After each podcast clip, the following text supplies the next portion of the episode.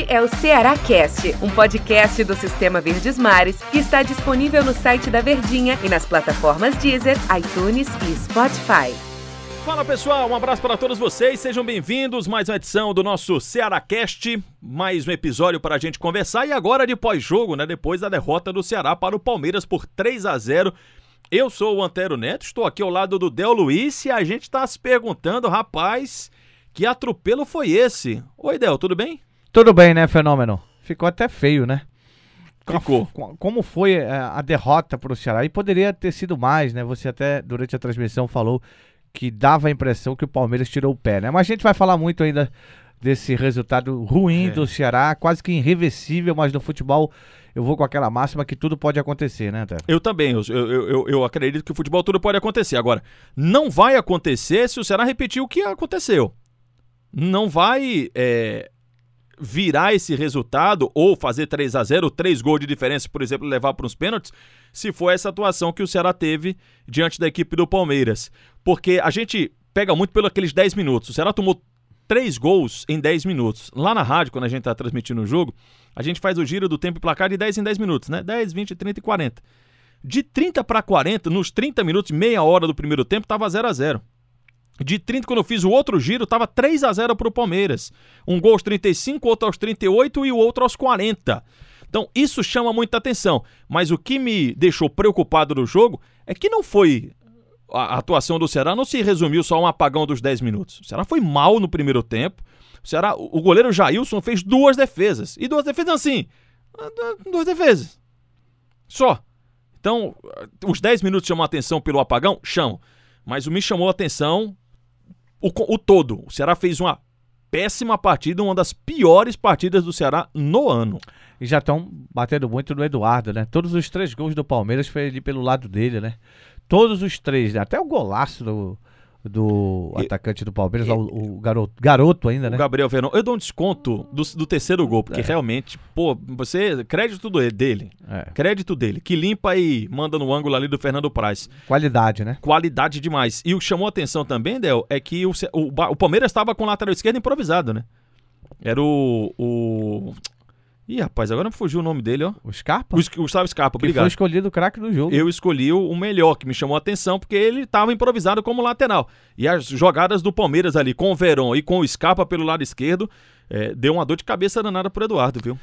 É, Antero, é, como dizia o técnico Lisca, né? É lamber as feridas e tentar ver o que, é que dá para fazer pro próximo jogo, né? Tá difícil a situação. 3 a 0 abateu muito o Ceará. E pro segundo tempo, né? O Guto veio logo com quatro mudanças, né? E aí me chamou a atenção, Antero. Será que o Guto já estava preservando os seus jogadores pro jogo contra o Grêmio no final de semana? Ou ele não acreditava mais? Eu, não, eu, eu, eu, eu acho que ele tava meio pi mesmo. Tentando mesmo. Eu acho, acho que ele tava muito pé da é. vida. Tava muito e aí. chateado, né? Você fazer quatro alterações, você pode mudar meio time. O Guto mudou quase meio time no intervalo. De um tempo para o outro, só para você ter uma ideia do quanto que o primeiro tempo do Ceará foi ruim. Ele mudou quatro jogadores, quase meio time do Ceará foi alterado no intervalo do jogo. Isso é uma prova de que e aí, na minha opinião, não, não vi como estratégia de poupar, como teve no Campeonato Cearense. Teve aquela, né? O Fortaleza fez um gol tal, aí não dava mais para reverter, né? Tinha que fazer muitos gols. O Guto foi lá e, e poupou a galera mesmo, porque tinha a sequência da temporada. Nesse caso, não. Nesse caso, eu acho que foi muita irritação do Guto Ferreira. E, e de fato, aqueles jogadores que ele, que ele tirou, aqueles jogadores estavam muito mal, Del. O Ceará como um todo foi muito ruim. O Ceará como um todo foi muito mal. O Del falou com relação ao, ao, ao Eduardo, mas o primeiro tempo, o Charles perde uma bola no meu campo, que um jogador sabe que é naquele setor não pode perder. Ficou reclamando de mão do Zé Rafael, não teve mão, que originou o segundo gol da equipe do Palmeiras. O Rafael Sobes, mais uma vez, uma atuação muito ruim, de muita reclamação e pouco futebol.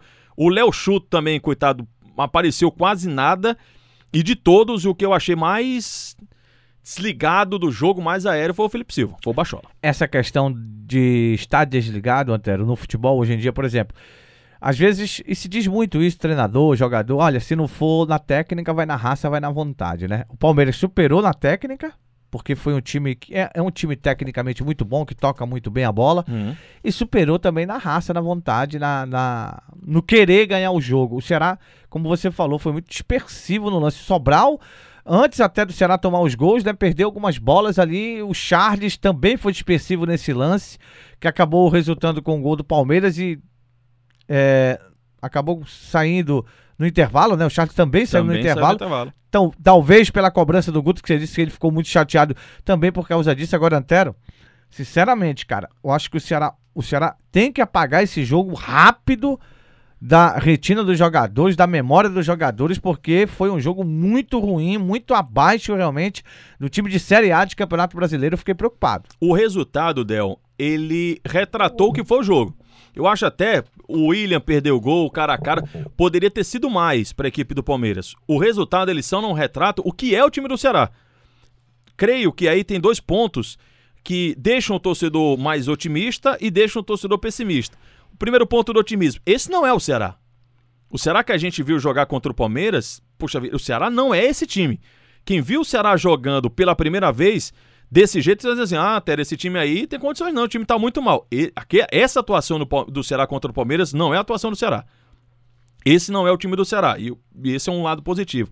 O lado negativo é de que você ter essa atuação num jogo tão importante. É o que a gente tá falando aqui. Eu sei, Del, que só vontade não resolve. Se fosse só vontade, você pegava os 11 torcedores mais fanáticos do Ceará metia uma condição física neles, colocava a camisa que vontade não ia faltar. Os caras jogariam de graça, se matariam pelo clube. Costumo sempre falar isso. Só vontade não vai resolver. Mas você precisa ter a vontade aliada à técnica. Então, eu, fiquei assim, mais impactado com a derrota e pela atuação do time do Ceará, da forma como o Ceará perdeu.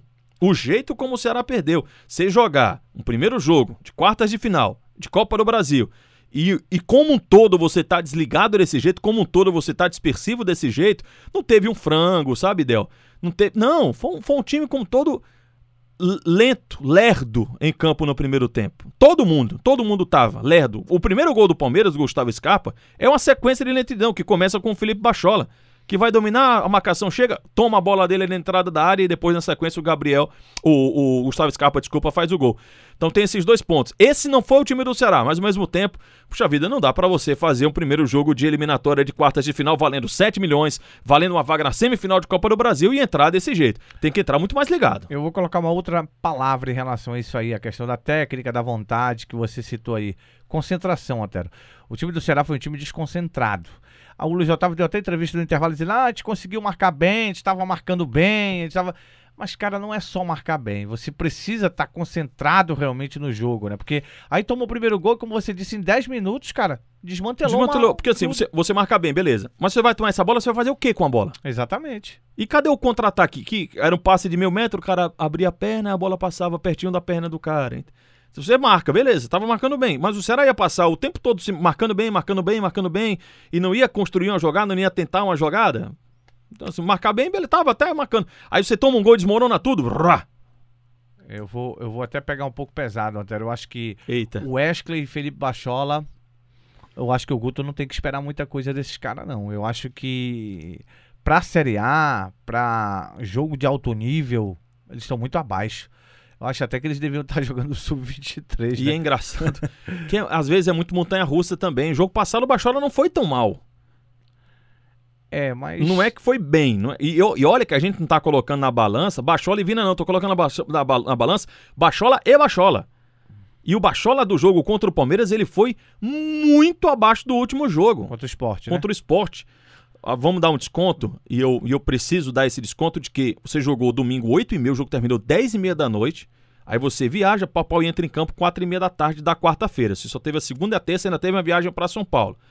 não estou dizendo é preciso dar esse desconto, nem acho que seja o, por causa disso que o Ceará tenha estado tão lento em campo, não, mas eu dou esse desconto aí. Mas não pode você ter a alternância de, de atuação desse jeito. Não foi um primor contra o time do esporte, mas contra o Palmeiras foi muito abaixo.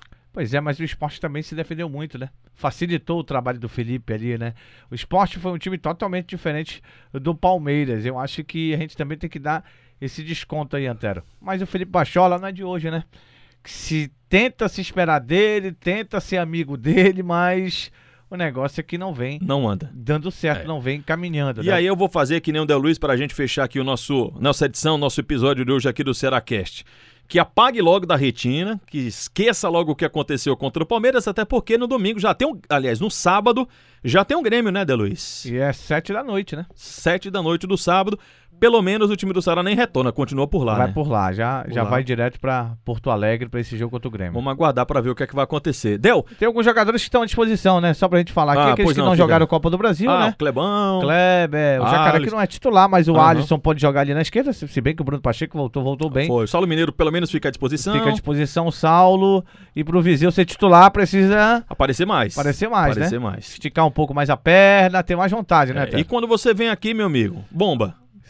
E o Vina que pode. Não, tá de fora, né? O Vina continua. Tá Ele tá tá, de fora. tá tentando pro Tá. jogo da Pro volta jogo contra o Palmeiras, aí, meu amigo, vai precisar muito do que, que o Vina. Vina tá falando uma hora dessa, né? ah, meu Deus do céu. Valeu, Del. Obrigado. Valeu, um abraço, até. Valeu, pessoal. Um abraço.